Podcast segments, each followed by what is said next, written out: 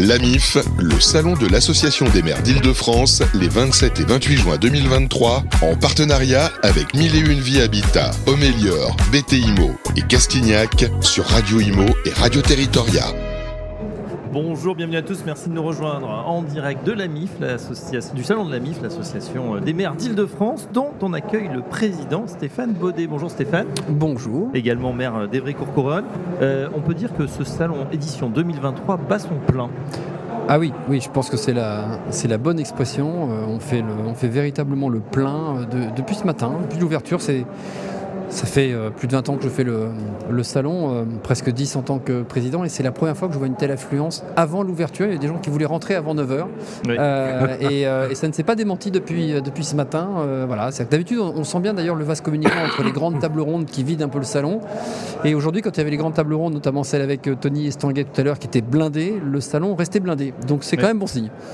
Un salon qui est euh, sous le signe du sport, hein. cette année évidemment, année olympique l'an prochain, mais surtout euh, mondial du rugby dans quelques semaines. Ah, vous me faites plaisir. Depuis ce matin, tout le monde me parle de JO. Alors les JO, c'est important, mais n'oublions pas le rugby. On peut être champion du monde de rugby dans deux mois et demi. Donc non un chien, parlons rugby aussi. Euh, rugby, oui, bien sûr. ça va Stéphane? Super. Alors, euh, Sylvain non, J'adore le brocardé là. Bien, évidemment. Il a, là, il vient de comprendre. Là. Il, est, là, notre patron de, Radio Imo, euh, sur l'antenne également, parce qu'il a, il a bien sûr des questions à vous poser. Sylvain, c'est à vous. Oui, alors Stéphane, merci euh, de nous accueillir une nouvelle fois. C'est la sixième année, presque la septième année exactement que nous sommes ici. On est un peu né grâce à vous. Euh, et donc voilà, comme on a de la mémoire, hein, c'est pas toujours le cas en politique, on se souvient de qui nous a fait du bien. Donc voilà, je suis ravi que vous soyez avec nous euh, sur le plateau. C'est mon côté ancien journaliste. la euh, politique de la région a été quand même assez ébranlée, beaucoup de questions sont posées. grande déception après la restitution du Conseil national de refondation. Je ne vais pas refaire un peu l'histoire. Et on voit bien que les élus locaux, encore une fois, sont un peu mis en écartelade, si je peux dire les choses comme ça, avec des injonctions qui sont contradictoires. Quel message vous souhaiteriez faire passer là, maintenant, avec cette édition 2023 qui est très particulière? Le plein, vous l'avez fait, toute la planète euh, francilienne est là présente. Qu'est-ce que vous diriez lorsque vous écoutez là euh, tout ce qui a été dit euh, au gouvernement à l'écart ou à l'encontre parfois des élus locaux? D'abord qu'il faut faire renaître la confiance euh, on est à 1500 maires qui ont démissionné à, mi-mandat. C'est un record absolu. C'est trois fois plus qu'il y a euh, dix 10 ans. Alors évidemment, euh, on a tendance avec l'actualité à imaginer que les maires démissionnent parce qu'ils se font agresser ou insulter. en partie sans doute, mais absolument pas que pour ça. D'abord, il est à noter que la plupart des démissions, ce sont des maires élus en 2020, pas les anciens maires. Et, et, ça, ça doit interroger tout le monde parce que qu'est-ce qui peut pousser quelqu'un qui vient de défendre un programme électoral à s'engager dans la vie publique, à lâcher aussi vite? Eh bien, c'est clairement c'est la déception c'est euh, la découverte que euh, finalement son autonomie fiscale et financière est assez réduite, qu'en réalité l'objectif politique porté par une ville, il va dépendre de 5 ou 10% du budget de fonctionnement, c'est-à-dire quasiment rien, qu'on a perdu une grosse partie des dotations, qu'on a perdu quasiment toute capacité fiscale à porter un projet politique, à l'assumer devant euh, ses habitants, en contrepartie de quoi on donne des subventions, des dotations qui passent sous le filtre des préfets et que l'on reçoit que si on a accepté les fourches codines et donc les orientations politique du euh, gouvernement. Donc évidemment, en termes d'autonomie, on n'y est pas.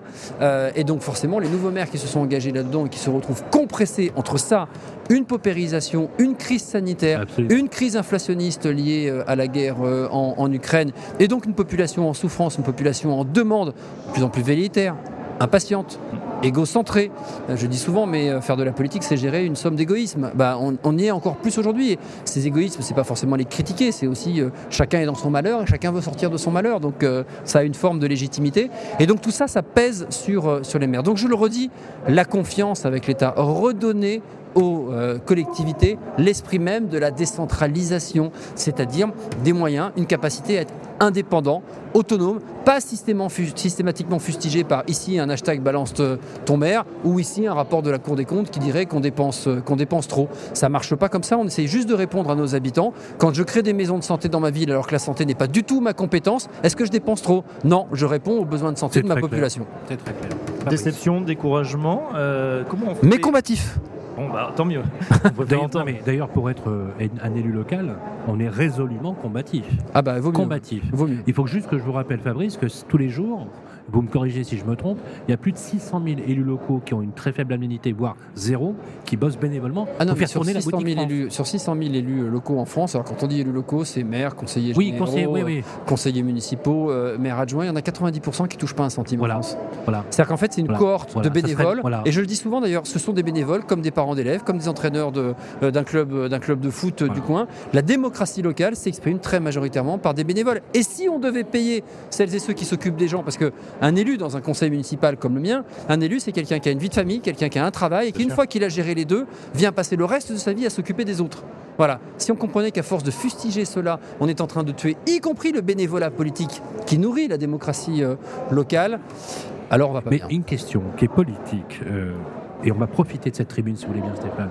Comment vous expliquez la surdité de l'exécutif et cette tentation, encore une fois, jacobine d'un esprit centralisateur qui, quelque part, méprise l'élu local D'où ça vient? Mais c'est l'idée? intéressant C'est parce que la réponse est dans la question. Euh, Ça a été dit ce matin à la table ronde. La culture jacobine de, de- de- de la France, elle est ancrée dans la culture et dans l'histoire.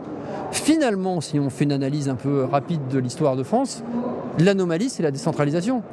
En vrai. C'est euh, les 20 ou 30 premières années de la décentralisation qui était un truc nouveau euh, qui finalement n'a pas pris. La technocratie est en train de reprendre le dessus. Moi, je suis maire de la cohorte 2001. Ça fait 22 ans que je suis maire.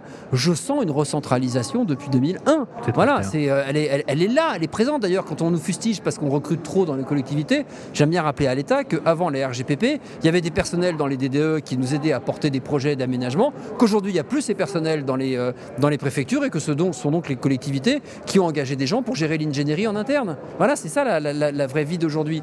Donc euh, donc c'est culturel, c'est profondément culturel.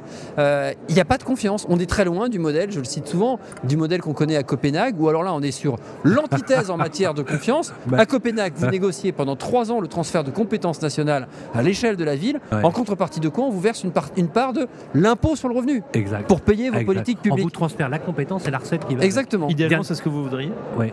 Je ne sais pas oui, si notre dans- dans un structure, idéal, oui. la taille n'est pas la même. euh, Enfin, Copenhague, c'est un bel exemple, mais ça reste un pays petit avec Bien très sûr. peu de communes. euh, C'est pas tout à fait comparable, mais nous, c'est l'antithèse, c'est-à-dire qu'on est dans la défiance permanente. Dernière question, et on va vous laisser partir parce que là vous avez un calendrier euh, très contraint. Édition 2023 marquée par une très forte affluence. Aujourd'hui, le Salon des maires d'Île-de-France, succès non démenti. À quoi vous l'attribuez? Euh, au besoin d'abord de se rencontrer, rappeler quand même que le salon, c'est évidemment le moment de pousser quelques coups de gueule, de faire passer des messages. C'est aussi un moment de rencontre assez inédit. On a quand même des défis qu'on essaie de relever. Le défi climatique, la question de la révolution environnementale et, et- et- sociale. Et sociale, c'est euh, évidemment euh, important. La question de la santé et pour le coup le sport de ce point de vue-là est, est évidemment important. La question de la révolution numérique. Bref, quand on pose tous ces sujets-là qui nécessitent à ce que l'on construise du logement parce qu'il manque du logement, à ce qu'on construise du logement sans flinguer des terres euh, que l'on ne doit pas artificialiser, construire du logement avec des matériaux euh, nouveaux et, et- biosourcés. Quand vous alignez toutes ces questions-là, et ben le fait de se retrouver dans un salon, c'est rencontrer des maires, des adjoints, des conseillers municipaux, des techniciens des collectivités et toutes ces entreprises, tous les partenaires des euh, collectivités, du privé qui nous accompagnent matin, midi et soir pour porter nos projets, pour créer, pour nous bouger, pour inventer de nouvelles solutions. Bah, le salon, ça sert aussi à ça. Et on voit bien, quand je disais qu'on était euh, combatif, le fait qu'il y ait autant d'affluence montre qu'on a encore envie, tous ensemble, de trouver des solutions. C'est très clair. Merci beaucoup Stéphane Modet. Stéphane Bonnet, président de la MIF, maire d'Evry-Courcouronnes. Merci à Un vous. grand merci. Merci Sylvain Lévy-Valency. Et on continue, bien sûr, le salon de la MIF sur Radio Imo Radio Territorial. L'AMIF, le salon de l'Association des maires d'Île-de-France, les 27 et 28 juin 2023, en partenariat avec 1001 Vie Habitat, Homélior, BTIMO et Castignac sur Radio Imo et Radio Territoria.